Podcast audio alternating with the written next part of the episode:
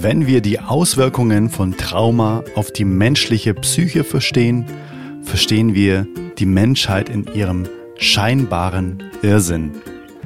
Mit diesem Wissen können wir Bewusstheit schaffen und dieses Bewusstsein hat heilsame Kraft, denn es führt zu Wohlwollen und Verbundenheit, wo zuvor Urteil und Trennung waren.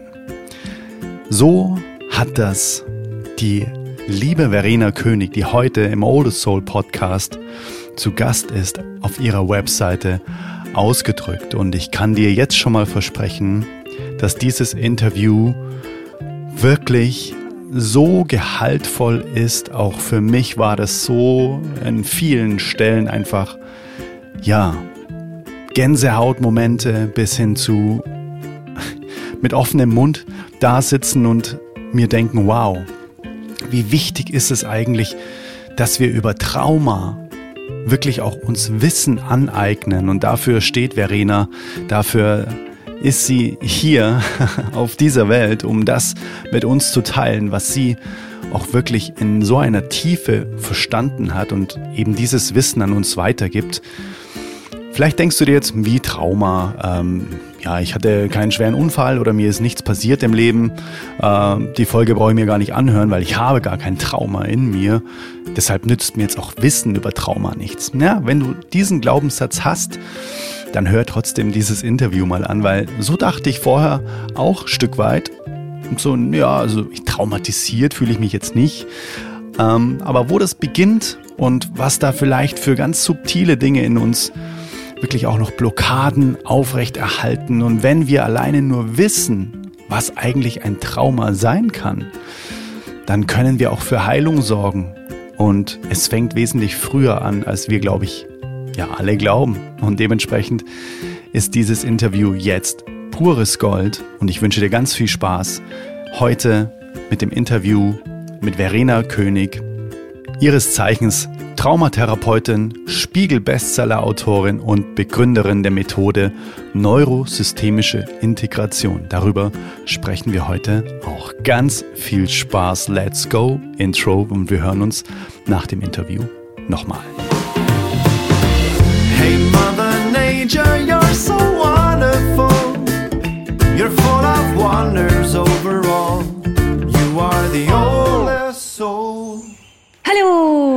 Halli, hallo. Hm, wie gut geht's dir? Danke, gut, gut geht's mir. Ich freue mich sehr, dass es klappt. Dann würde ich sagen, wir springen einfach mal direkt rein, oder? In das heutige Gespräch. Ja. Du weißt auch gar nicht, um was es so richtig gehen soll und ähm, ich weiß es ähm, halb. gut. Das ist doch schön. Ja, ich finde es immer am besten, wenn das einfach so float einfach, wenn es irgendwie in verschiedene Richtungen gehen darf und intuitiv einfach die Abbiegungen genommen werden. Ja, das finde ich auch super. Genau. Das gefällt mir auch am besten. So, so schön. Ich bin so, so dankbar, dass du dir heute die Zeit nimmst und dass wir heute ein Herz-zu-Herz-Gespräch hier führen dürfen.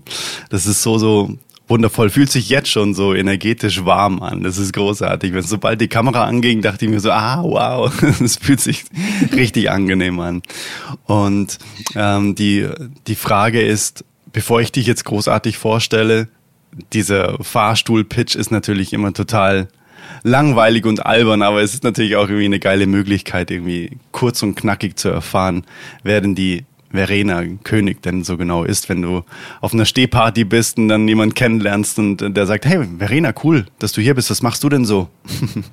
was würdest du denn da antworten? Ja, also ich, ich hoffe, dass das dann äh, ein bisschen Zeit hätte, so auf einer Party am Stehtisch und ich nicht einen Elevator-Pitch machen müsste. Mhm. Sondern einfach ein bisschen erzählen kann. Aber ich versuche das natürlich kurz zu halten. Also du hast auf jeden Fall hier auf unserer kleinen Stehparty genug Zeit. Du kannst dir die Zeit nehmen, die du möchtest. Okay, super. Also wir, wir stehen da so und ich werde gefragt, was machst du denn eigentlich? Dann, dann sage ich, Je nachdem, wie sich's anfühlt, unterschiedliche Dinge, also wen ich so vor mir habe. Und mhm. jetzt in unserem Kontakt, wenn wir hier auf der Stehparty stehen, dann sage ich, ich bin Traumatherapeutin, mhm. also ich arbeite im psychotherapeutischen Bereich. Mhm habe eine Praxis und eine Weiterbildungsakademie und mache auch ganz viel Weiterbildung. Mhm. Also bilde Menschen aus, wie sie andere Menschen traumasensibel begleiten können. Mhm. Und äh, ja, dafür brennt mein Herz total. Ich bin da ganz, ganz engagiert und leidenschaftlich mit diesem Anliegen verbunden, mhm. weil es in meinen Augen und in meiner Erfahrung einfach einen ganz, ganz großen Unterschied macht, ob Menschen Traumawissen haben oder nicht. Für sich selbst. Macht es einen Unterschied? Für sich selbst, mhm, genau. Wow. Und mhm. dann dementsprechend auch natürlich in, in all den Begegnungen, die man so hat im Leben. Okay, wow. Wir beide sind ja auch verbunden worden durch die Kati, die ja hier auch schon im mhm. Podcast war, die Kati Kleff. Und in ihrem Interview ging es auch um Bindungstypen, Bindungstrauma. Und ich kann mich mhm. noch dran erinnern, dass sie gemeint hat, dass wir Menschen immer davon ausgehen, dass unfassbar schlimme Dinge immer passieren müssen, um irgendein Trauma in uns zu erfahren. Aber sie hat mich aufgeklärt, dass dem gar nicht so ist, sondern dass es alleine schon durch unsere Eltern oder durch das, wie wir als Kind aufwachsen, dass da auch schon Traumata, oder ist das der Plural? Traumata mhm, ja. entstehen können.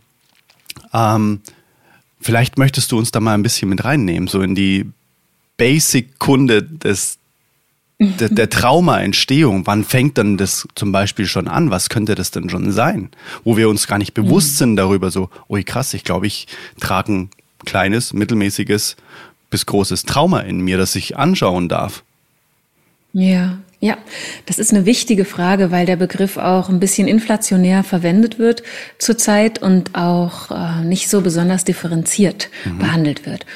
Und ja, also die Definition von Trauma können wir im Grunde ganz, ganz einfach halten, wenn wir uns vergegenwärtigen, dass eine Erfahrung dann zum Trauma wird, wenn sie unsere gegenwärtigen Fähigkeiten der Bewältigung und unsere dann später Fähigkeiten der Verarbeitung völlig überfordern. Mhm. Also wenn ein Ereignis uns überwältigt und uns ängstigt und uns in einen Zustand der Ohnmacht und Hilflosigkeit versetzt, dann bekommt dieses Ereignis das Potenzial, traumatisch zu werden. Und wenn uns dann in der Folge die Verarbeitung nicht gelingt, dann entwickeln wir sozusagen eine, eine Traumafolge. Mhm. Und wenn wir uns das vor Augen halten, dann wird eigentlich ganz einfach klar, dass Trauma was ganz, ganz Individuelles ist, mhm. weil für ein kleines Kind etwas anderes überwältigend und ängstigend ist als für einen Menschen, der schon mehr Lebenserfahrung hat mhm. und größer ist. Mhm. Und das ist sehr wichtig, sich klar zu machen. Also, dass äh, Trauma man nicht festmachen kann am Ereignis, sondern am Erleben des Menschen und an seinen Verarbeitungsfähigkeiten. Verstehen bedeutet, ähm, es ist so ähm, wie dieses Beispiel von der Umstand oder vielmehr ähm, das, was uns passiert, ist quasi ein kochendes Wasser und dann legt man in das mhm. kochende Wasser legt man Kartoffeln rein. Die Kartoffeln werden weich, legt man ein Ei rein. Mhm das Ei wird hart, obwohl der Umstand quasi gleich bleibt. Bedeutet, so ist es auch. Oder es passiert uns etwas und je nachdem, ob wir mehr Kartoffel oder Ei sind oder je nachdem, wie wir quasi gestrickt sind, reagieren wir schlichtweg anders auf Umstände. Und bei dem einen löst es ein Trauma aus und bei dem anderen eben nicht. Kann man das so sagen, dass es eben dann nicht ähm, pauschalisiert werden kann. Wenn dir das passiert, hast du ein Trauma. Na, nö, das stimmt ja gar nicht. Ne? So nach dem Motto. Ja. Mhm. Genau, genau, genau. Und das ist total wichtig, auch gerade im gegenwärtigen ja, Zeitgeschehen, wo wir ja auch häufig Sätze hören können, wie alle Menschen sind traumatisiert ja. oder jeder, der das und das erlebt, ist traumatisiert. Und ich halte das nicht für korrekt. Äh, auch weil uns das in so ein Menschenbild hineinleitet, wo, wo wir das Gefühl kriegen, dass der Mensch dem Leben nicht gewachsen mhm. wäre. Und wir, wir sind sehr, sehr resiliente Wesen. Wir sind unglaublich starke Wesen. Und wir sind verletzlich und können traumatisiert werden. Und viele von uns sind es auch. Mhm. Ja. Genau. Aber das ist vielleicht eine Definition, die ganz hilfreich ist und die uns auch eben dann weiterdenken lässt, wenn wir uns dann beispielsweise Kinder anschauen, die bei Eltern oder bei Bezugspersonen aufwachsen, die sich nicht zuverlässig liebevoll kümmern können die kein Gefühl von Sicherheit vermitteln können, dann können wir uns infolge der Definition vorstellen, dass das großen Stress auslöst, mhm. dass das Kinder in große Ängste oder sogar Todesängste stürzen kann und dass solche Erfahrungen dann traumatisch wirken können. Mhm. Gibt es denn so Indikatoren, auch zum Beispiel von außen oder für einen selbst, dass man eine Erfahrung gemacht hat, die jetzt traumatische Auswirkungen haben? Mhm.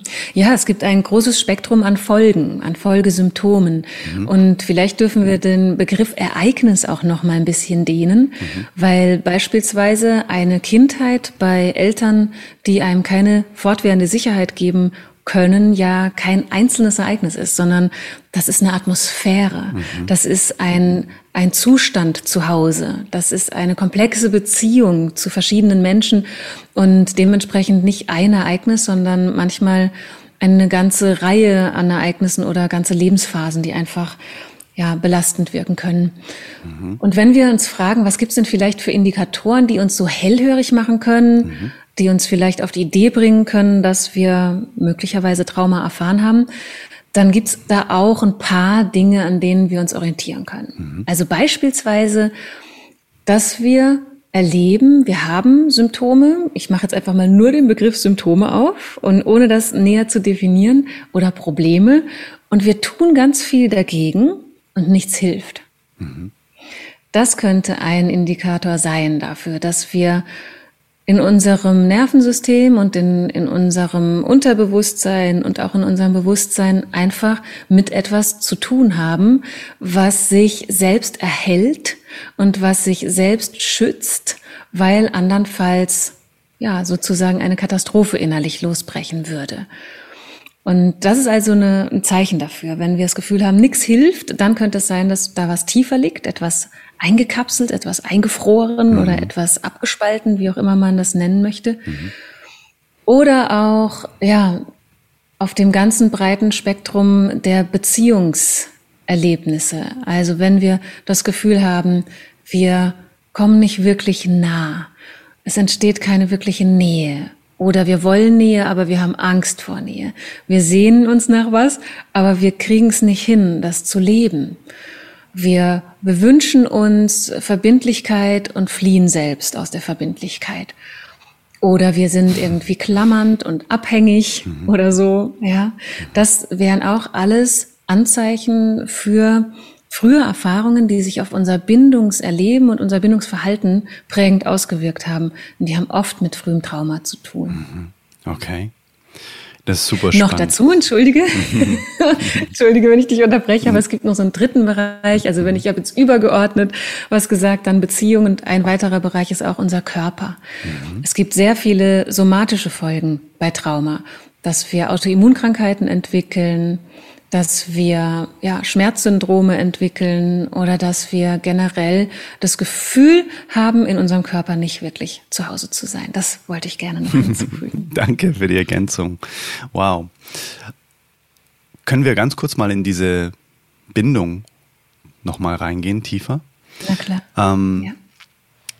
Wie ist es denn, wenn ich jetzt zum Beispiel merke, ich habe so ein Bindungstrauma? Ich habe irgendein Erlebnis, zum Beispiel in der Partnerschaft, mal erlebt, was mich in allen anderen und weiteren Partnerschaften von Dingen abhält, die ich intrinsisch spüre, dass ich sie eigentlich total möchte.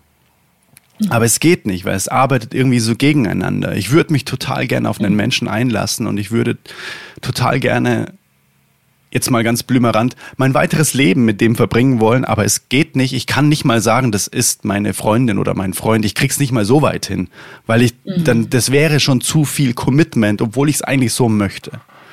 Mhm. Wenn ich sowas zum Beispiel rausfinde, was ist denn da so dein Impuls? Schafft man das alleine in Anführungszeichen? Oder sagst du, eigentlich ist es, wenn man oder wenn der Körper mit so einem Trauma ähm, wie so, soll ich vergiftet sagen oder ist das zu hart? Ja, das klingt so ein bisschen nach äh, todbringend. Ja, ja, stimmt. Oder, oder ähm, belastet vielleicht. Belastet einfach. ist, ja, ja, genau. Ja. Ähm, mhm. Schafft man es mit ich sage mal, Selbstheilung oder mit den richtigen Tools und dem richtigen Wissen, das für sich aufzulösen? Oder gilt es überhaupt gar nicht, das aufzulösen, sondern anzunehmen? Ähm, mhm. Oder sagst du, nee, ähm, es geht eigentlich nahezu nicht ohne eine externe Komponente? Mhm. Ich glaube, sowas sollte man nicht pauschalisieren, sondern da müsste man wirklich individuell mhm. schauen. Mhm. Trotzdem würde ich pauschal sagen, wir sollten nicht den Anspruch haben, was alleine zu schaffen. Ja.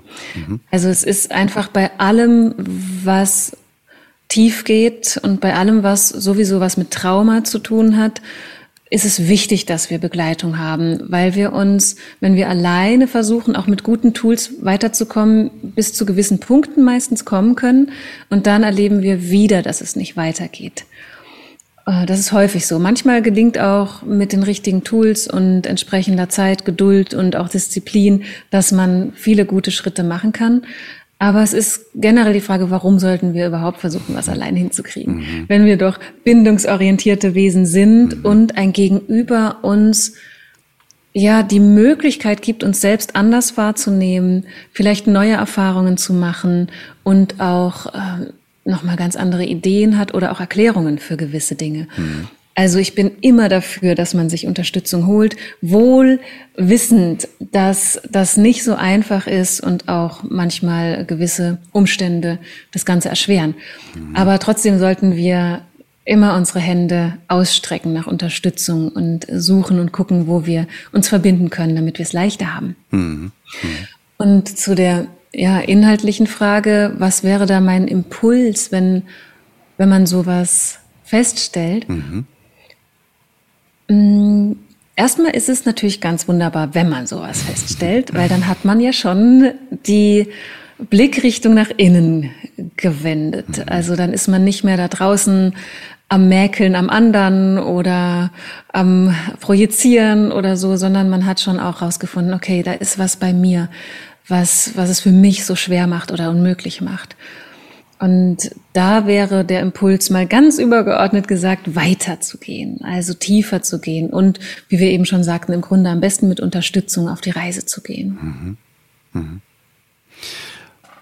Gibt es da so mh, hm, auch, ich sag mal, so erste Hilfemaßnahmen, wenn man merkt, man ist so überfordert auch mit Dingen, wo du sagst, bevor man dann den Schritt geht und sich tatsächlich einen Coach holt, dass man sagt, wow, ich habe da auch für mich ein Tool, wenn ich merke, ich bin da auch überfordert mit verschiedenen Dingen, dass ich da für mich auch mal zur Ruhe komme, dass ich für mich auch mal ganz kurz eben diese Energie wieder zurückgewinne, um dann auch handlungsfähig zu sein, um Entscheidungen zu treffen, wen kontaktiere ich denn, wo könnte ich jetzt hingehen, ohne da auch schon komplett überfordert zu sein mit verschiedenen mhm. Bindungstraumata.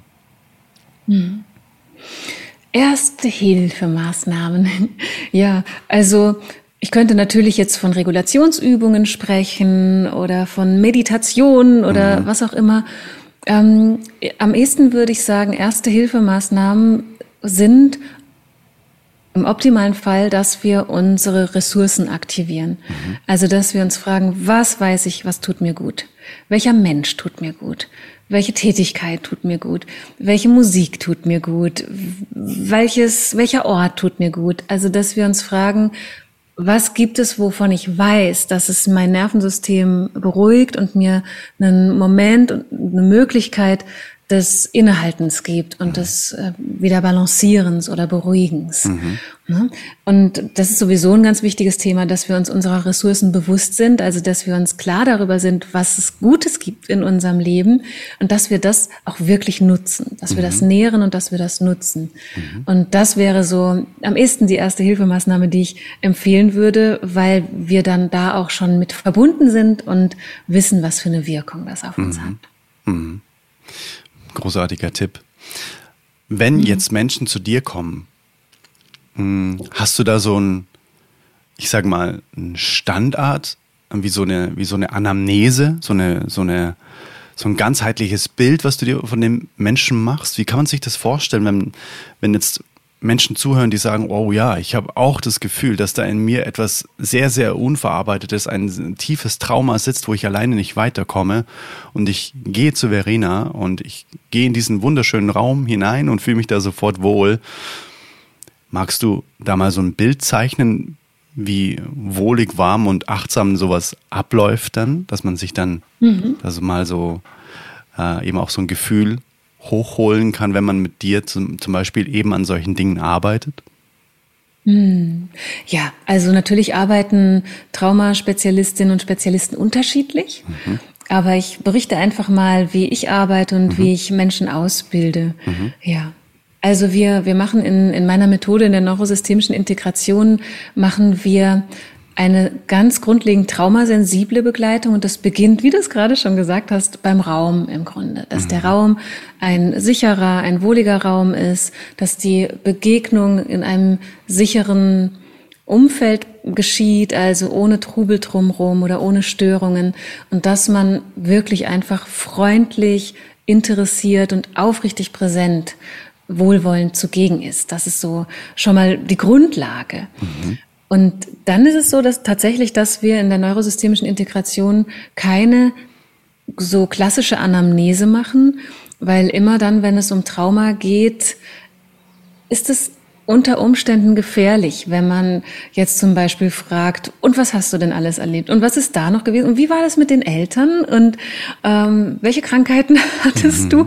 Also wenn wir so, so in einem klassischen Sinne Anamnese verstehen als die Befragung auch durch den Therapeuten, ähm, das machen wir nicht, sondern wir, wir geben Raum, während wir doch auch führend zugegen sind, aber wir geben Raum, dass die Person mit dem, was gerade da ist, da sein kann und sich anvertrauen kann. Also in der Regel, um, wenn ich es mal ganz plastisch beschreibe, dann kommt also jemand rein, wir beginnen mit dem schönen Ankommen im Raum, da ist was zu trinken, da ist ein bequemer Stuhl, ein Sessel, wenn man will, eine Decke.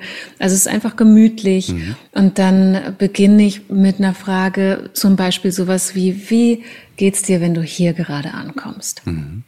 Und dann beginnt so eine Art Beziehungsaufbau. Wir lernen uns so ein bisschen kennen. Wir kommen in Kontakt miteinander.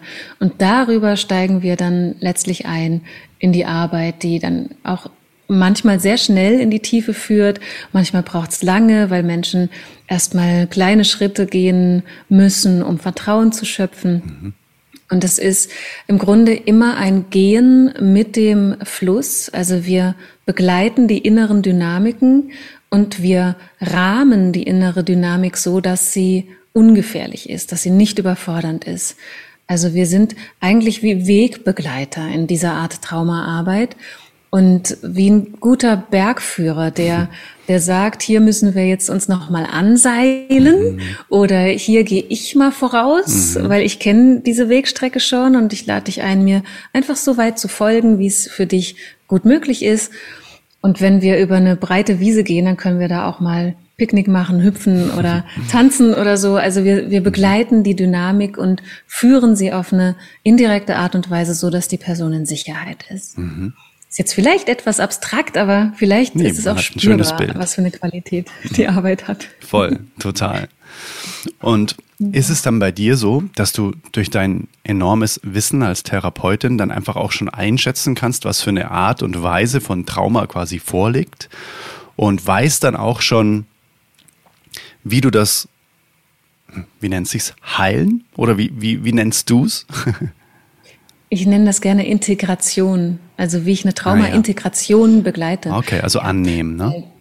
An, annehmen, ja, ist, ist schon ein bisschen mehr noch als annehmen. Also Integration ist sowas wie, ähm, dass es einen Platz findet mhm. auf eine Art und Weise, die zum Selbst gehört. Mhm, verstehe. Mhm. Also und das ist aber auch ein Begriff, den wir neurobiologisch verstehen können. Also traumatische Erlebnisse, traumatische Erfahrungen sind in unserem Gedächtnis und in, ja, in unserem Gehirn nicht so abgelegt und so integriert wie andere Erlebnisse und Erfahrungen. Und dadurch entstehen auch Symptome. Und wenn wir von Traumaintegration sprechen, dann sprechen wir auch davon, dass wirklich Verarbeitungsprozesse laufen, die es möglich machen, dass diese Erinnerungsinhalte sozusagen den Speicherplatz wechseln und dadurch integriert auch im Gedächtnis, in der Biografie, im Gehirn ihren Platz finden und nicht mehr abgespalten und irgendwo abgeschnitten. Mhm. Okay. Ja, das hört sich sehr gesund an, als irgendwie mhm. irgendwas aus dem Körper ähm, loswerden zu wollen, loseisen zu wollen, sich eher fast schon auch so einen kleinen Widerstand oder es darf hier nicht sein im Körper. Da ist Integration mhm. natürlich der wesentlich liebevollere Weg. Das ähm, spüre ich auch sofort, wenn du es erzählst. Ja, ja, genau. Ja, und wenn da jetzt also jemand ist, der, und du, du fragtest gerade so nach dem Erkennen äh, mhm. oder nach dem Wissen aus der Erfahrung und ja, es ist natürlich schon so dadurch, dass ich diese Arbeit jetzt schon so viele Jahre mache, dass ich ein, gutes Gefühl dafür habe, wie eine innere Struktur von einem Menschen vielleicht aussehen könnte. Mhm. Und oft rattert das dann auch beim Zuhören in meinem Kopf und auch so auf einer unterbewussten Ebene, dass ich wahrnehme, oh, ah, ah, das klingt wie, mm, und okay, wenn jemand was so formuliert, dann ist, liegt die Vermutung nahe, dass da das und das vielleicht auch noch passiert ist. Mhm. Also da ist einfach viel Erfahrung und trotzdem gehe ich immer nur mit dem um, was zwischen uns wirklich im Raum ist. Also ich bilde keine Hypothesen, die die dann zu irgendwelchen Interventionen führen, sondern ich bin immer nur so schnell wie mein Klient oder sogar langsamer, weil man häufig bremsen muss in mhm. Traumadynamiken. Mhm. Genau. Und dann gibt es ganz, ganz viele verschiedene Wege, die man gehen kann. Mhm. Also es ist bei Trauma sehr wichtig, dass man körperorientiert arbeitet, wenn man Traumafolgen integrieren möchte. Okay. Mhm. Das heißt, wir brauchen körperorientierte Ansätze und es gibt eine Methodenvielfalt aus der hypnotherapeutischen Ecke, dass man viel mit Imagination arbeitet und auch die Anteilearbeit ist in der neurosystemischen Integration ein ganz wesentlicher Bestandteil. Also, dass wir mit inneren Anteilen arbeiten können, was auch eine ganz wunderbare Herangehensweise ist, besonders um Integration einzuladen und mhm. zu bewirken. Was ähm, sind denn beispielsweise Anteile, dass man da mal so ein griffiges Bild hat? Mhm. Also viele Leute kennen ja als innere Anteile sowas wie das innere Kind. Ah ja, okay. Mhm. Das ist so ein ganz bekannter innerer Anteil. Mhm. Aber das ist nicht besonders differenziert. ja. Mhm. Also innere Anteile können ganz, ganz unterschiedliches sein. Und man geht in der Anteilearbeit und ich bin ausgebildet in der Ego-State-Therapie. Das ist eine spezielle traumatherapeutische Methode. Da geht man davon aus, dass im Laufe des Lebens zu jeder Zeit möglich, aber vor allem auch in der Kindheit unsere Persönlichkeit verschiedene Anteile ausbildet, die alle miteinander unsere Gesamtpersönlichkeit ergeben. Also zum Beispiel gibt es wahrscheinlich den Adrian, der Musiker ist und es gibt vielleicht einen Adrian, der surft, mhm. könnte ich mir vorstellen. Oder mhm. es gibt vielleicht noch einen Adrian, der halt der Sohn ist, wenn er bei mhm. seinen Eltern ist beispielsweise. Mhm. Also es gibt unterschiedliche Anteile mhm. in dir. Es gibt bei mir die Verena, die Therapeutin ist, mein Therapeuten selbst. Es gibt eine, eine Hunde-Verena, die mhm. mit ihrem Hund unterwegs ist und Tiere liebt. Also es gibt unterschiedliche Anteile oder auch die Unternehmerin Verena, also verschiedene Anteile. Und die gehören alle zusammen zu dieser Persönlichkeit. Und es ist ganz, ganz interessant, dass wir inzwischen auch neurobiologisch gut ähm, belegt beobachten können, dass manche Anteile, die unter Stress entstehen, in dieser Art Stress, unter dem sie entstanden sind, fixiert bleiben. Mhm. Also wenn, machen wir mal so ein, so ein Beispiel, wenn jetzt, wenn ich jetzt beispielsweise als Kind in der Schule gemobbt werde, dann erlebe ich großen Stress und furchtbare Not. Und dann entwickelt sich in dieser Zeit, vielleicht vierte Klasse oder so, entwickelt sich eine kleine Verena, die genau fühlt, wie sich das anfühlt, so misshandelt zu werden emotional und vielleicht auch körperlich, ja, kann ja alles grausam sein. Und sie entwickelt ein Selbstbild, wie sie, wie sie wohl ist, nicht schön, nicht, nicht beliebt, zu blöd oder was auch immer, dann mhm. entwickelt sich ein Selbstbild und darin auch noch Körperempfindungen, also eine ganze komplexe ja, Ebene aus verschiedenen Aspekten, die letztlich zu so einem Zustand führen, mhm. der den Anteil dieser kleinen, gemobbten Verena dann ausmachen würde. Mhm. Und dieser Anteil, weil er so sehr unter Stress geprägt wurde, der verharrt häufig in genau diesem Zustand und wächst nicht mit. Ah. Also der wächst sich nicht aus, mhm. sozusagen, mhm. sondern der bleibt als ein neuronales Netzwerk, als eine Prägung in meinem Innern bestehen. Und mhm. wenn dann mh, mm, die große Verena in den Raum kommt und sich irgendwo hinsetzt und dann irgendwie das Gefühl hat, oh, die daneben, die reden über mich, die hat gerade so komisch geguckt, dann wird dieser innere Anteil wieder aktiv. Mhm. Und die große Verena fühlt sich plötzlich wie die kleine Verena. Ganz unzulänglich, ganz schlecht, ganz blöd. Und all das, was ich schon, schon genannt habe. Die Schultern sinken nach vorne. Die, das Körpergefühl wird, verändert sich. Und der ganze Tag verläuft auf einmal total schief. Oh, wow. Ja. Mhm. Das wäre so ein Beispiel. Ja, ein sehr anschauliches Beispiel. Wie so konserviert mhm. sozusagen in einem. Wie so, wie so ein, äh, wie so, wie so eine kleine Blase, die so in uns schlummert dann, ne? die einfach, wie du genau. sagst, nicht mitwächst, sondern die so bleibt, wie sie quasi konserviert wurde. Ganz genau. Man mhm. nennt das mal eingekapselt, das ist ein Wort, was mhm. es da häufiger gibt. Blase ist ein guter Begriff dafür. Mhm. Ja, genau. Eingefroren, wie auch immer. Mhm. Also genau, das, das können innere Anteile sein, die unter Stress oder Trauma entstanden sind und die machen uns später im Leben dann halt Schwierigkeiten, oh, auch in diesen Beziehungsebenen, die wir vorhin schon angesprochen haben. Mhm. Die erwachsene Verena oder der erwachsene Adrian oder die erwachsene Ella wünscht sich so sehr Nähe. Und da sind dann aber innere Anteile, die sagen, no way, Nähe, vergiss es, das bringt uns um. Wenn uns das nochmal passiert, was wir damals erlebt haben, dann werden wir einfach eingehen. Mhm. Ja, ich will, ich kann es nicht zulassen, dass wir nochmal verlassen werden oder sowas. Mhm. Und dann, wie du es vorhin sagtest, arbeiten Kräfte gegeneinander im Innern. Mhm. Und das ist sehr erklärbar und sehr nachvollziehbar. Mhm. mhm. Ich schätze mal, dass der allererste Schritt ist, diese Kapsel, diese Blase überhaupt erstmal zu sehen, dass die in einem ist, oder? Weil die meisten, kann ich mir vorstellen, für, ist es für, für die meisten ein riesengroßes Fragezeichen, wo das Ganze denn überhaupt herkommt. Und es ist unerklärbar. Und wenn du ihnen dann so ein Bild gibst, dass in dir so eine Blase herrscht, die einfach nicht mitgewachsen ist, aber auf die du immer wieder in verschiedenen Situationen quasi wie so ein Katheter setzt und dann da wieder drauf zugreifst mhm.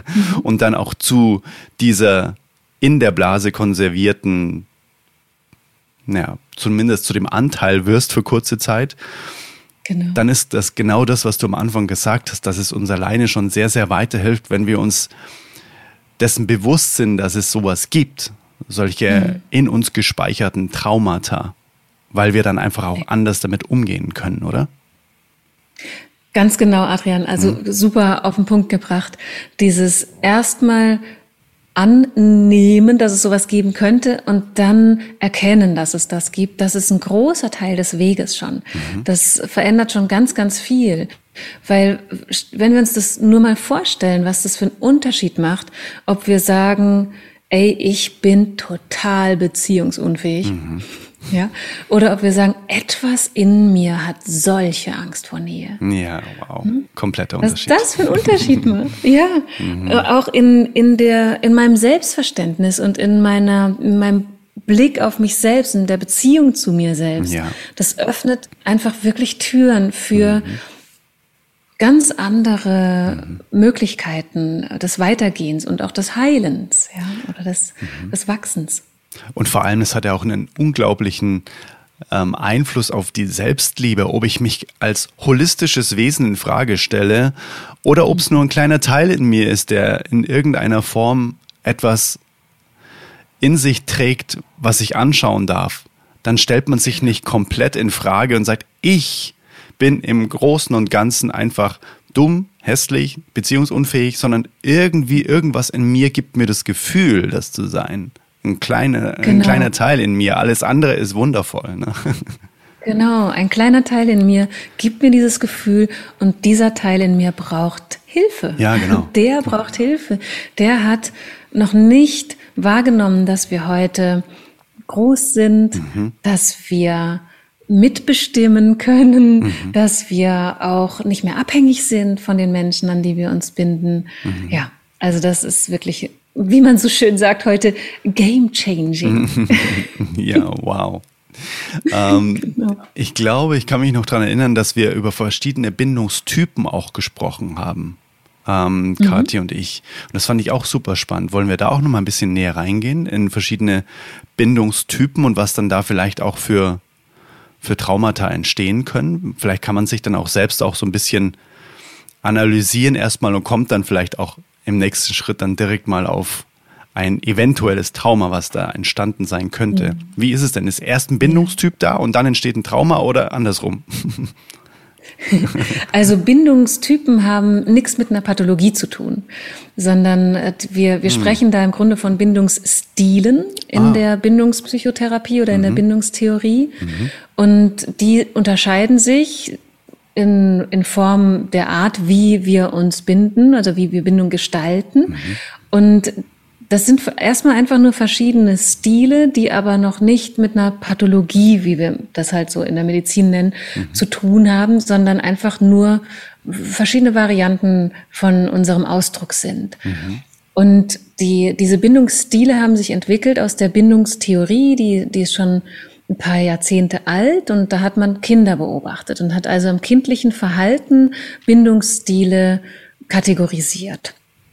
Und diese Bindungsstile sind im Grunde Anpassungsleistungen an die Beziehungsangebote, die uns unsere Bezugspersonen machen. Das heißt, die verschiedenen Bindungsstile, die sich entwickeln, sind nicht etwas, was primär aus unserem Charakter kommt oder aus unserer Persönlichkeit, sondern das ist das, was wir gelernt haben, wie Beziehung funktioniert, beziehungsweise wie wir uns verhalten müssen, damit die Beziehung zu verschiedenen Menschen optimal mhm. Und das vielleicht einfach mal vorweg, dass mhm. also Bindungsstil oder Bindungstypen jetzt mal noch nicht in irgendeiner Weise Hinweis geben auf traumatische Erfahrungen, mhm. aber sie geben uns sehr stark Hinweis auf die Prägungen, die wir in unserer Kindheit erfahren haben. Mhm. Und je nachdem, so könnte man es vielleicht auch sagen, wie intensiv ein Bindungsstil ausgeprägt ist, können wir daran dann wieder ableiten, ob diese Prägungen uns traumatisiert haben oder ob sie uns schlichtweg hm. geprägt haben. Hm, verstehe. Ja? Mhm. Und ich gehe gerne gleich nochmal auf die Kategorien ein bisschen ein. Mhm. Aber auch da ist vielleicht nochmal kurz für den Überblick gut, dass wir bewusst sind darüber, dass diese Bindungsstile, über die wir sprechen, ganz viel mit einer inneren Struktur zu tun haben. Mhm. Also mit einer Art inneren Organisation. Wie organisiere ich mein Verhalten? In der Beziehung zu jemand anderem. Mhm. Das, das gehört da ganz stark mit dazu. Und in den Bindungsstilen sehen wir gewisse Organisationen. Also ich organisiere mich so und so in verschiedenen Beziehungskontexten. Und je traumatischer die Prägung war, desto weniger ist diese Organisation nachvollziehbar, desto weniger ist die vorhersehbar, desto weniger ist sie ähm, steuerbar. Mhm. Da spricht man dann von desorganisierten Bindungsstilen. Und das sind die, die so übergehen in die sogenannte Bindungsstörung, also wo wir dann einfach sehen, Menschen haben wirklich, wirklich ein großes Leid, weil sie fast nicht in der Lage sind, irgendwelche tragfähigen Beziehungen zu führen. Und das ist, finde ich, auch sehr hilfreich, sich bewusst zu machen. Das Maß an Organisation und Struktur gibt uns auch nochmal Hinweis darauf, wie schwer wir belastet sind. Und wenn wir das Gefühl haben, wir sind zwar irgendwie total ähm, verbohrt in einer Beziehungsrichtung, also zum Beispiel wir sind Nähe vermeidend, ähm, dann, dann ist da immerhin noch eine Organisation drin. Und wenn wir aber einerseits uns an den Hals schmeißen, uns binden und morgen heiraten wollen und am nächsten Tag aber sagen, ich will dich nie wiedersehen, dann ist darin quasi mhm. kaum mehr irgendeine Organisation erkennbar. Mhm. Oh, okay, wow. Das ist auf jeden Fall mal gut, das vorab dann zu erkennen oder vielmehr, dass du den Überblick jetzt gegeben hast. Danke dafür. Mhm. Mhm. Ja, so ein ganz grober genereller Überblick. Und mhm. wir unterscheiden im Grunde bei den Bindungsstilen drei verschiedene Bindungsstile, die aber auch in Mischformen vorkommen. Mhm. Das ist sehr wichtig dazu zu sagen, weil wir immer, wenn es Kategorisierungen gibt, dazu neigen, die so versuchen, mhm. trennscharf zu machen. Und das funktioniert nicht. Der Mensch als, als flexibles und super vielschichtiges Wesen, der, der ist meistens mehreres und unter Umständen auch in unterschiedlichen Beziehungsebenen mehreres. Mhm. Also vielleicht habe ich den einen Bindungsstil in meiner Partnerschaft und in meinen Freundschaften lebe ich aber einen anderen Bindungsstil. Mhm. Mhm. mhm. Das kann durchaus sein. Oder in beruflichen Beziehungen lebe ich einen anderen Bindungsstil. Und wir, wir gehen von diesen drei grundlegenden Bindungsstilen aus. Das eine ist der sicher gebundene Bindungsstil. Das ist, wenn wir wenn wir wirklich Glück hatten und ähm, das Leben ist total gut mit uns gemeint hat und wir in Beziehungskontexten aufgewachsen sind, wo wir uns sicher fühlen konnten und wo wir erlebt haben, wir sind beschützt und wir werden respektiert und wir sind geliebt, mhm. um mal so ein paar Worte zu nennen. Mhm. Dann haben wir die Möglichkeit, einen sicheren Bindungsstil zu entwickeln, weil wir sichere Bindung erleben. Und dieser Bindungsstil, der macht uns wirklich zu freien, autonomen und bindungsfähigen Menschen. Dann können wir uns binden, wir, wir sind in der Lage, Vertrauen zu schenken, wir sind in der Lage, Vertrauen zu geben. Also wir sind äh, jemand, auf den man sich verlassen kann und jemand, der ehrlich ist und wo auf der Bindungsebene keine Unklarheiten entstehen. Mhm. Ja, und diese Art ähm, Bindungsstil ist auch mit einem Lebensgefühl verbunden. Wir wissen, dass wir einen sicheren Hafen haben bei manch anderem Menschen, aber auch in uns selbst mhm. gibt es eine Sicherheit. Wir sind auch mit uns selbst auf eine sichere Art verbunden. Mhm. Also es gibt sichere Häfen in der Welt und deswegen können wir raus. Wir können losziehen, wir können uns entwickeln, wir können Sachen ausprobieren, wir können auch Fehler machen, ohne dass was Schlimmes daraufhin passiert. Wir können einfach der Mensch sein, der wir sind. Und wir können immer mehr der werden, der wir sein können. So. Ne? Also es ist wirklich großartig. Das hört sich jetzt erstmal nach dem ähm, angestrebten Bindungsstil ähm, an, oder? Der eigentlich, den ja. wir alle anstreben sollten, so wie es sich jetzt gerade von, von deiner Beschreibung her genau. anhört, oder? Genau, das ist sozusagen unsere Heimat. Also wenn mhm. wir, wenn wir nicht traumatisiert sind und wenn wir nicht unter widrigen Umständen leben als Eltern und als Bezugspersonen, wenn wir in einer Welt leben sozusagen, die es uns möglich macht, entspannt und in Balance zu sein, mhm. dann geben wir das unseren Kindern und dann äh, erleben sie sichere Bindung. Das heißt, genau, also dieser Bindungsstil ist eigentlich der, der von Natur aus entsteht, mhm. wenn keine Störungen passieren. Okay, ja, genau. Wenn so keine großen Störungen passieren. Mhm. Mhm. Genau, wow. das ist unsere Natur. Mhm. Ja. Mhm. Und alles andere, genau. was jetzt kommt, weicht quasi von dieser Natur ab, weil irgendwas passiert ist, sozusagen. Genau, mhm. genau. Alles andere, was jetzt kommt, ist dann Anpassungsleistung an die Störungen, die es gibt. Mhm. Ja. Mhm. Und wir können dann, also es sind im Grunde Verbindungsstile, die dann mit Angst und mit Vermeidung zu tun haben. Man spricht dann vom ängstlich vermeidenden Bindungsstil. Das sind dann Anpassungsleistungen an Erfahrungen, wo wir uns binden wollen, aber in der Bindung uns Ver Verletzung zugefügt werden. Und dann wollen wir uns binden, aber wir vermeiden dann die Bindung. Mhm. Also das sieht man manchmal bei zum Beispiel bei misshandelten Tieren, wenn man versucht, Vertrauen zu ihnen aufzubauen, dann laufen sie auf einen zu und dann kurz vorher biegen sie ab. Mhm. Weil sie mhm. wollen gern dahin, aber dann kommt, kommt die mhm. innere Warnung, nein, nein, das ist gefährlich und dann biegt etwas autonom mhm. wieder ab. Mhm. Ja. Also das könnte man als Sinnbild so für das ängstlich Vermeidende nehmen. Und dann gibt es noch den ambivalenten Bindungsstil, ängstlich ambivalent. Und da kann man schon hören an dem Wort, dass man in diesem Bindungsstil hin und her gerissen ist zwischen verschiedenen Impulsen.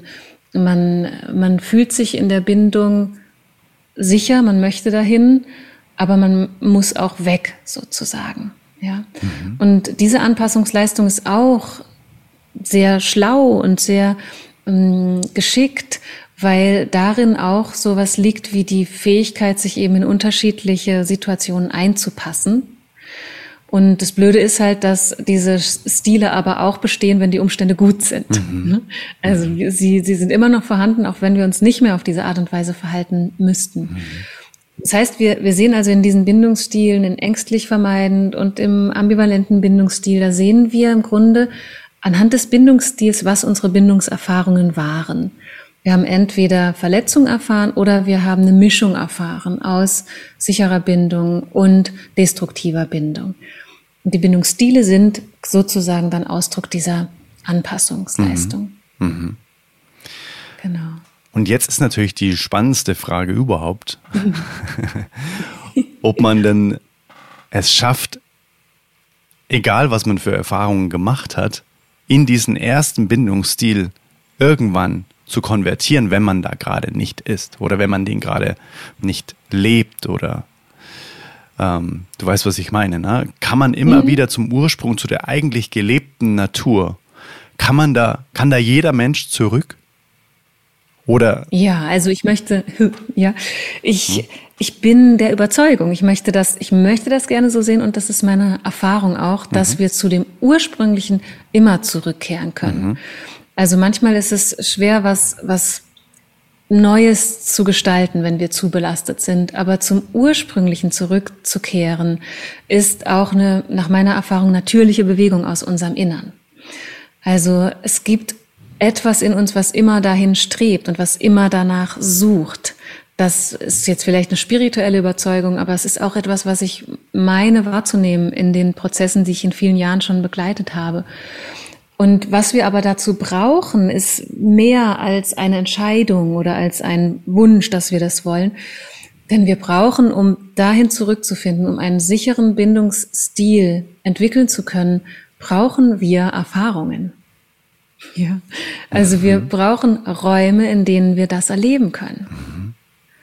Und das ist so wesentlich und das ist mhm. natürlich was, wo sich die Katze in den Schwanz beißt, weil wir wollen gerne sichere Bindung lernen, aber wir haben so Angst, mhm. zum Beispiel vor Begegnung. Ne? Ich kann es so fühlen, ich kann es so fühlen. Ähm, ja.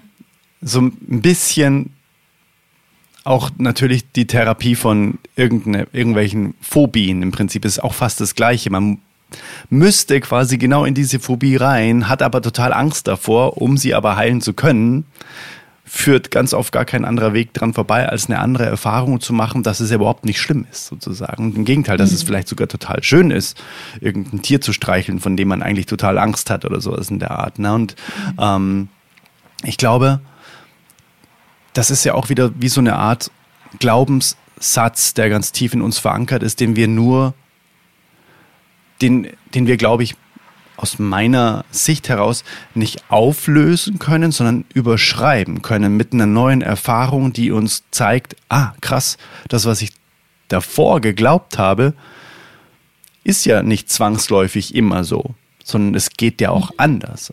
Ist es das, was du meinst, so dieses mh, hm, eben zum Beispiel in, der, um in dem Bindungsbeispiel zu bleiben, ich ähm, werde immer betrogen, so diese, diese, dieser Glaubenssatz und binde mich deshalb eben nicht. Und dann mal die Erfahrung zu machen, mit einem Menschen eben zusammen zu sein, wo ich diese Erfahrung nicht mache, sondern eine ganz andere, eben so eine gebundene, so eine, so eine verbundene, geliebte Erfahrung. Ist das deiner Meinung nach der einzige Weg, eben neue Erfahrungen zu machen, um solche Traumata auch wirklich zu integrieren? Hm. Meiner Erfahrung nach gibt es unzählige Wege. Ah, okay. Ja, mhm. ganz, ganz viele Wege. Und mhm. ganz, ganz viele Wege, die, die manchmal auch ähm, vielleicht verschlungen ausschauen.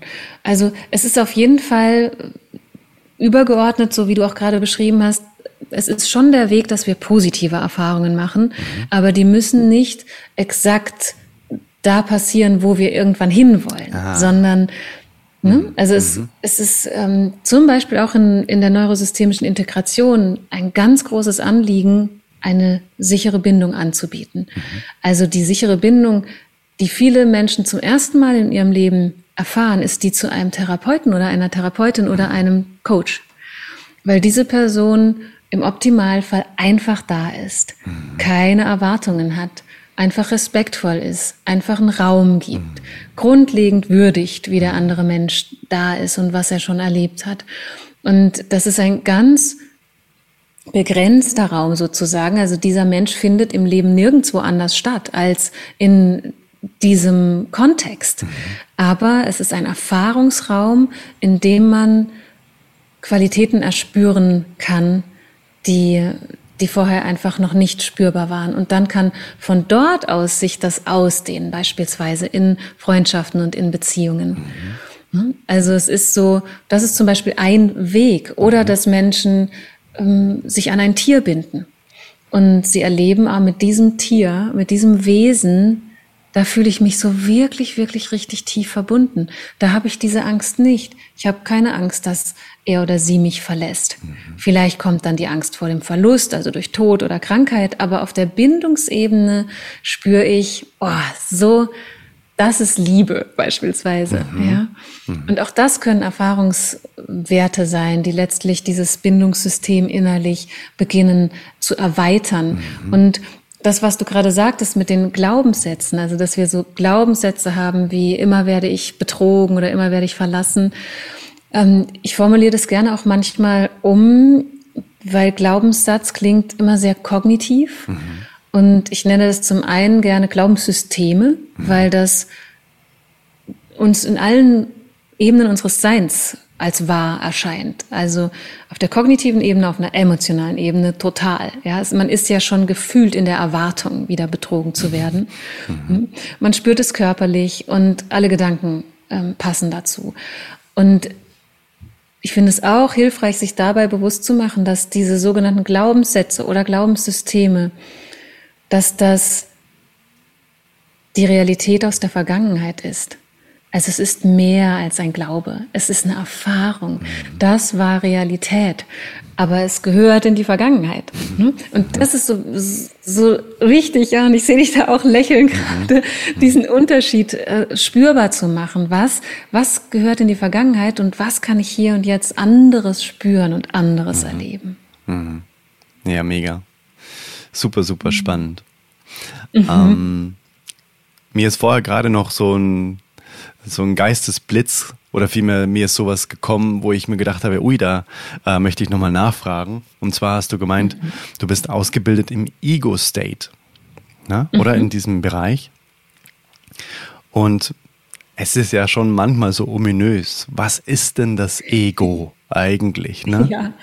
Ähm, und vielleicht magst du mal deine, vielleicht sogar therapeutische Sicht auf das Ego beschreiben? Weil ich finde das immer mhm. total spannend, wenn Menschen, die einfach total viel darüber wissen, wie du jetzt zum Beispiel, einfach mal das Ego beschreiben. Weil manchmal ist das so nebulös. Mhm. Du bist total ja, egoistisch. Total ah, ja, was meinst du denn? ja, genau, mhm. genau, das stimmt. Das ist echt ein, ein, ein ganz schön strapazierter Begriff. Ja, eben. ja. Also in, in dieser, um das kurz zu erwähnen, in der englischen Sprache, wo, wo die Ego-State-Therapie eben geprägt wurde, da würde man das, oder es wird so übersetzt als Ich-Zustände. Mhm. Also nicht als Ego-Zustand, ähm, sondern Ich. Also das ist eine direkte Übersetzung des Ichs sozusagen. Mhm. Aber sehr gerne ähm, spreche ich ein bisschen über meine Idee zu Ego. Also es gibt da natürlich unterschiedlichste Definitionen aus unterschiedlichsten Bereichen. Da gibt es aus der Philosophie andere Ideen als aus der spirituellen Ebene und so. Und was ich halt eben ganz häufig erlebe in, in dem Feld, wo ich arbeite und wo, wo es auch Berührungen gibt zur, wie man es so schön nennt, zur psychospirituellen Szene. Mhm. Ähm, da wird ja oft der Begriff Ego verwendet für die Anteil oder den Anteil unseres Selbst, der es irgendwie überhaupt noch gar nicht geschnallt hat und der uns äh, unser Schatten ist und der einfach so negativ ist und der am besten sterben muss, damit wir wir selbst werden mhm. können. Also der Ego-Tod und sowas, mhm. ne? Das ja, Ego genau. endlich, endlich, endlich loswerden. Und äh, ich sehe das, ich sag's mal jetzt so natürlich total anders. mhm. Ja, weil ich ähm, ja einfach es so erlebe, dass wir so viele unterschiedliche Anteile haben, die man als Ego beschimpfen könnte, ja, mhm. und die aber alle im Grunde Anteile sind, die verletzt sind und die versuchen auf ihre bestmögliche Art und Weise uns zu schützen, ja. Mhm. Also das ist sozusagen meine Definition von allem, was wir als Ego bezeichnen. Verletzte Anteile, die auf ihre Art und Weise nach ihrem besten Wissen und Gewissen das tun, was sie glauben, was das Richtige sei. Also ist jegliche Art von Ego, hey, du bist gerade total in deinem Ego verhaftet, hey, du bist ein Riesen, mhm. du hast ein riesengroßes Ego, du bist egoistisch. Mhm. Wenn man es mal total liebevoll betrachtet, dann ist das ja eigentlich nichts anderes wie wundervolle Botschaften des Lebens, dass es da was gibt, was geheilt werden darf, oder? Also eigentlich ist es ja, ja was total Schönes. ja, es ist was ganz Wertvolles, wenn man das so sehen kann. Mhm. Ja, absolut.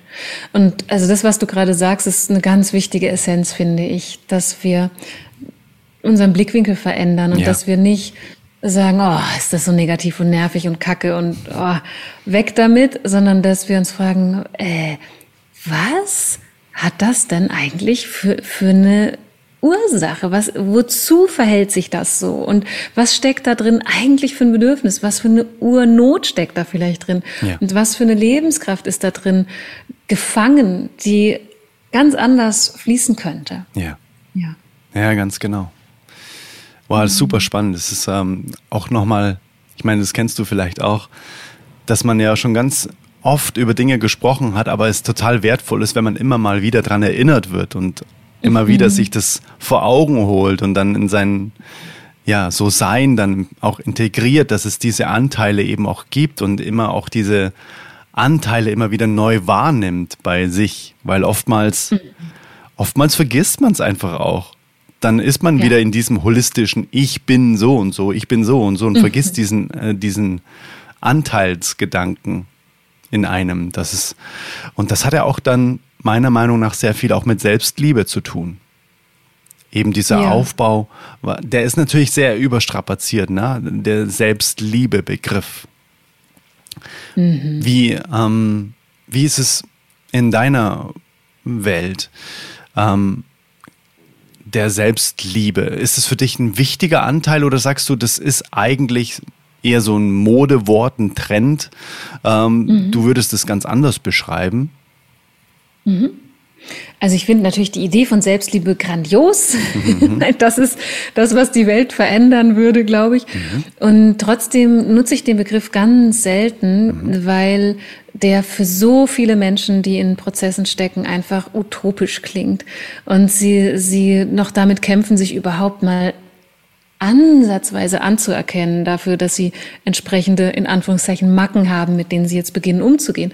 Und wenn ich dann sowas sage wie, du musst dich nur selbst lieben, dann, ja, mhm. dann sind es echt hohle Worte ja. sozusagen, die nicht hilfreich sind. Mhm. Und deswegen spreche ich gerne in meiner Welt, wie du es so gerade so schön nanntest und in, in meinem Arbeitskontext, von Verbundenheit und von Selbstverbundenheit. Mhm. Weil das ja selbst Liebe, Gefühle auch möglich macht. Ne?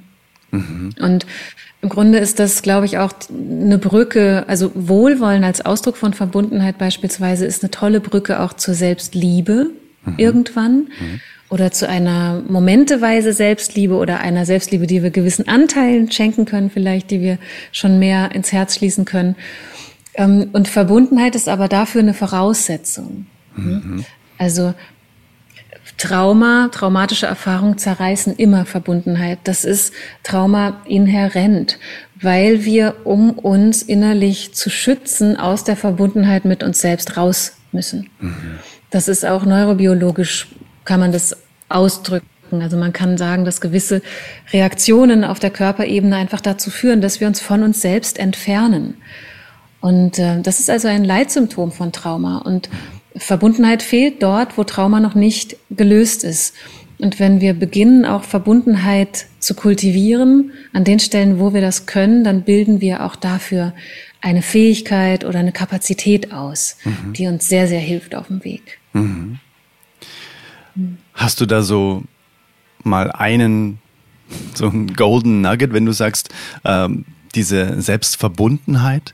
Gibt es da, mhm. ich sag mal, so Routinen, die das Ganze einfach auch fördern?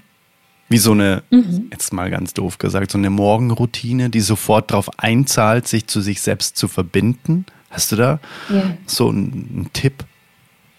Ja, oh, da gibt's ganz viele tolle Möglichkeiten. Wichtig dabei ist immer, den kleinstmöglichen Schritt zu gehen, damit mhm. man eben nicht sich selbst was vormacht, mhm. beispielsweise. Mhm. Ähm, ja, also es ich könnte was aufgreifen. Ich glaube, das ergibt an der Stelle gut Sinn, mhm. was wir vorhin schon sagten. Mhm. Das betrifft die Ressourcen. Mhm. Also, dass wir uns beispielsweise regelmäßig vornehmen und das als ein To-Do in unseren Kalender eintragen, dass wir unsere Ressource nutzen.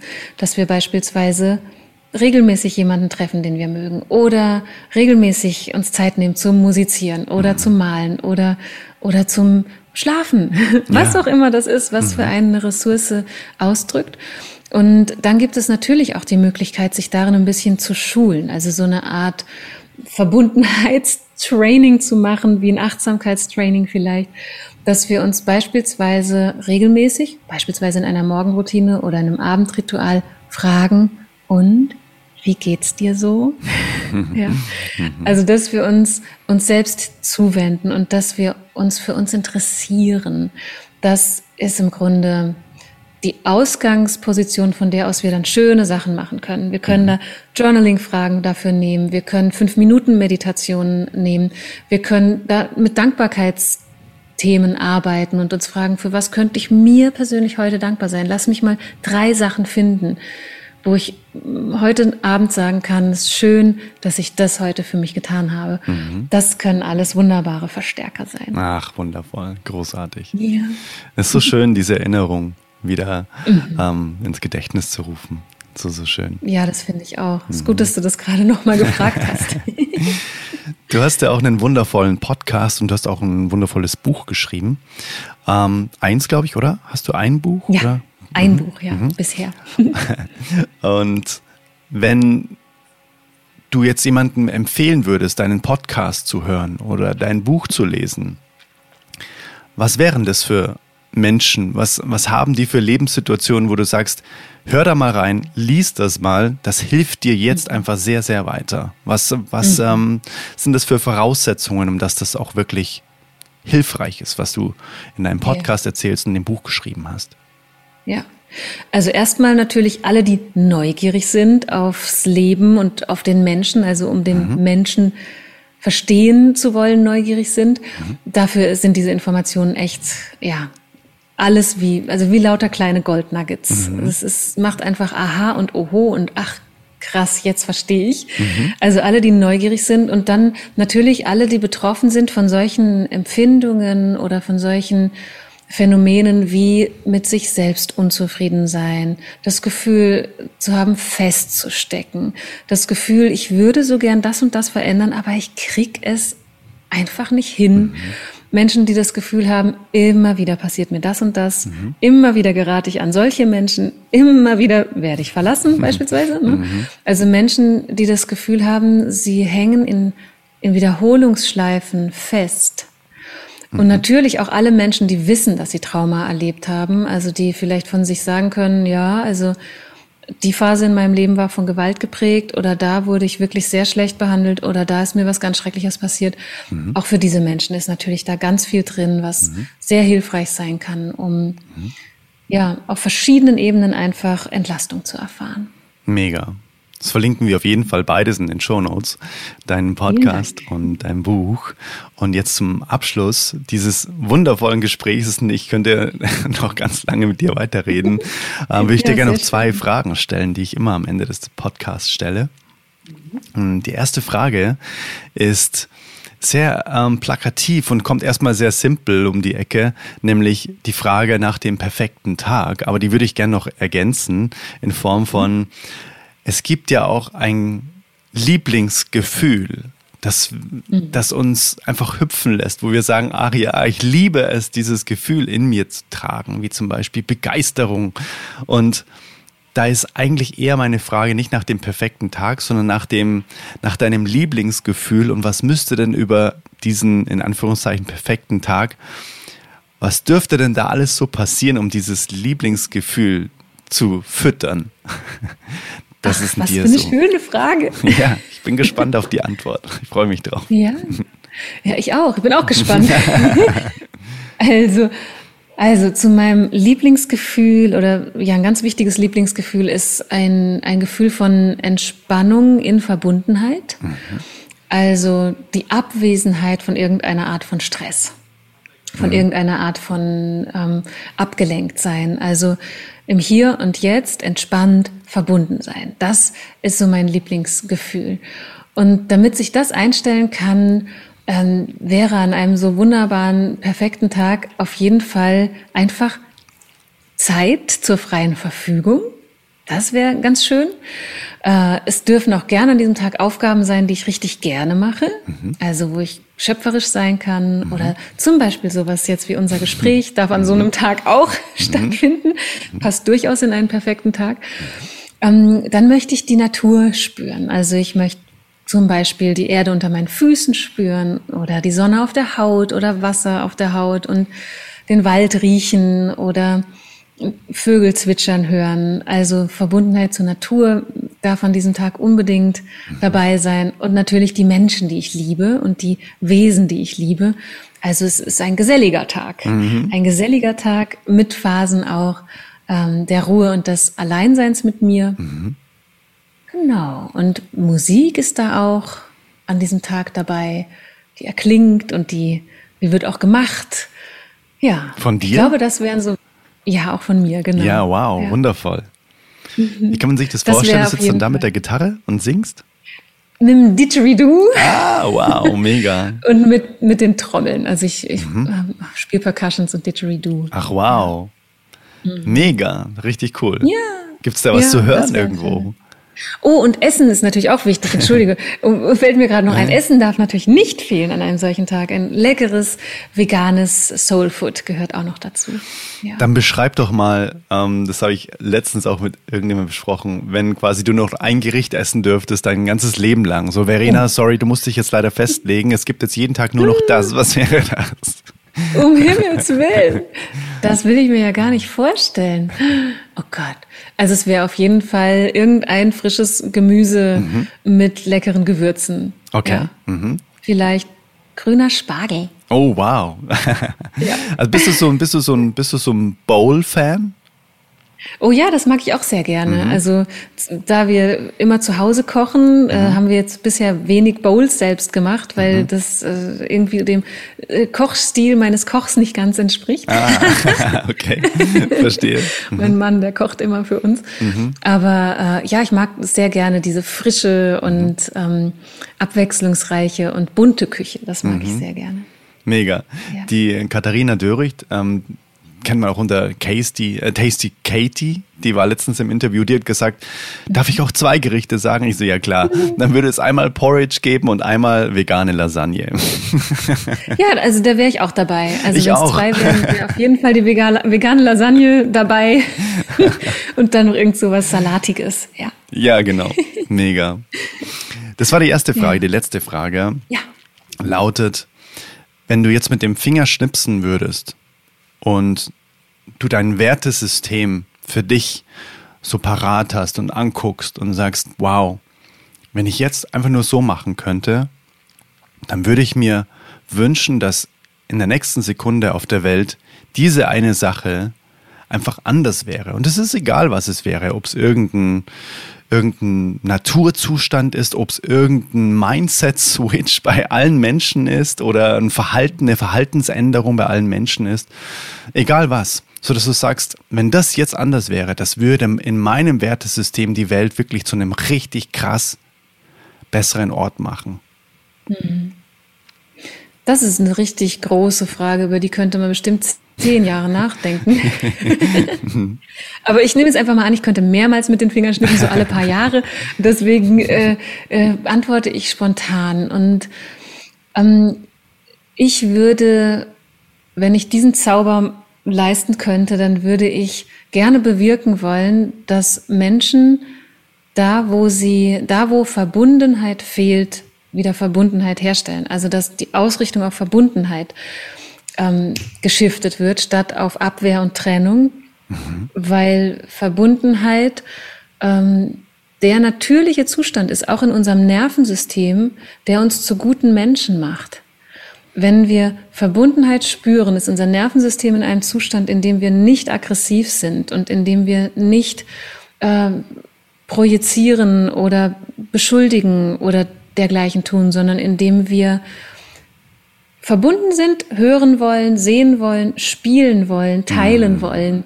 Ja, äh, und das wäre aus meiner jetzigen Sicht, auch mit meinem Wissen über das Nervensystem und unsere Biologie, vermutlich der Hebel, mhm. der auch langfristige und uralte Konflikte transformieren könnte. Wow. Ist es dabei unerheblich, in was für eine Richtung diese Verbundenheit geht? Ob es die Naturverbundenheit ist, wenn ich einen Baum umarme oder ob ich einen Hund umarme, eine Katze oder einen lieben Menschen oder mich selbst, ist es quasi neuronal sozusagen nahezu unerheblich, welche Verbindung, um diese, um diesen friedlichen Zustand herzustellen?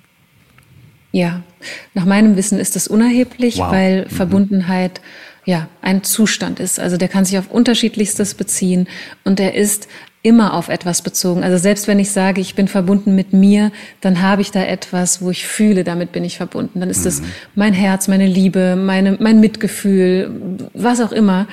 Äh, also Verbundenheit ist ein Zustand, den wir auf unterschiedlichste Art und Weise mhm. erwecken können. Wow. Genau.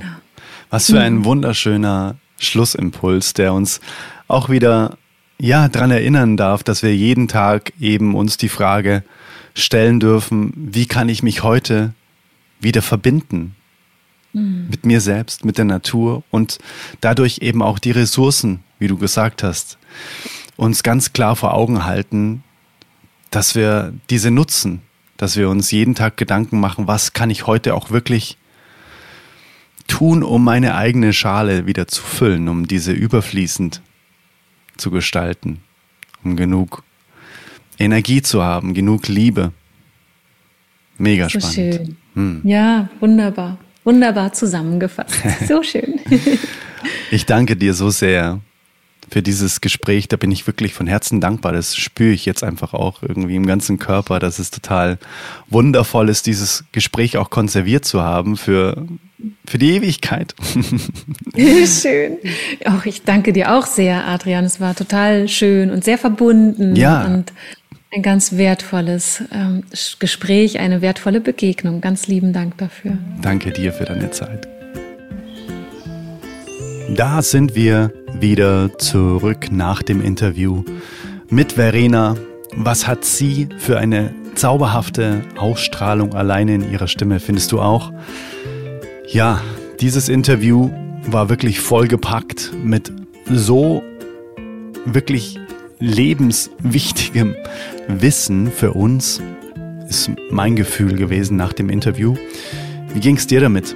Lass es mich gerne wissen, was dein Gefühl nach diesem Interview jetzt war. Und ja, auch gerne auf Instagram oder per E-Mail. Alle Links findest du auf jeden Fall in den Show Notes. Auch den Link direkt zu allen möglichen Einfallstoren zu Verenas oder in Verenas Welt, auch ihre Online-Kurse, ihre Bücher und ihre Webseite, ihr Instagram-Profil. Klick da gern mal in den Show Notes rein und äh, befasst dich mal noch ein bisschen intensiver mit Verena, wenn das heute mit dir resoniert hat. Und ja, danke dafür, dass du bis hierher gehört hast. Und wenn dir diese Inhalte gefallen, dann ja, kann es sehr gut sein, dass dir auch die Inhalte von meiner Freundesliste gut gefallen. Trag dich gerne darauf ein, dann bekommst du per E-Mail alles rund um neue Podcast-Folgen, auch Inside-Wissen, das ich sonst über Social Media nicht teile, Impulse. Also geh gerne auf adrianwinkler.com slash newsletter und trag dich da gerne dazu ein auf die Freundesliste. Und auch den Link findest du selbstverständlich in den Show Notes. Wenn dir der Podcast gefällt, freue ich mich super krass über eine 5-Sterne-Bewertung auf dem Portal Spotify oder Apple Podcast. Nur auf den beiden ist es möglich. Und wenn du richtig gut drauf bist, dann schreib auch super gerne eine Rezension, wie dir diese Folgen weitergeholfen haben. Vielleicht auch Impulse aus verschiedenen Episoden hier, was dir am meisten weitergeholfen hat. Das freut mich immer so sehr zu lesen. Und ja, ich würde sagen, wir lesen uns per E-Mail und vielleicht auch auf Instagram. Und lass Verena super gerne Liebe da auf ihrem Instagram-Profil. Kontaktiere sie gerne, wenn du das Gefühl hast, sie ist vielleicht auch für etwas, was in dir zum Vorschein kommt, an vielleicht Traumaarbeit, die richtige. Kontaktiere Verena super gerne. Sie ist da so offen und so herzlich und man fühlt sich sehr, sehr geborgen und gut aufgehoben und liebevoll behandelt. Also, dann freue ich mich auf die nächste Episode und ich hoffe, dass du auch wieder am Start bist. Nur das Allerbeste für dich bis dahin und let it flow and let it grow. Dein Adrian. Ciao, ciao.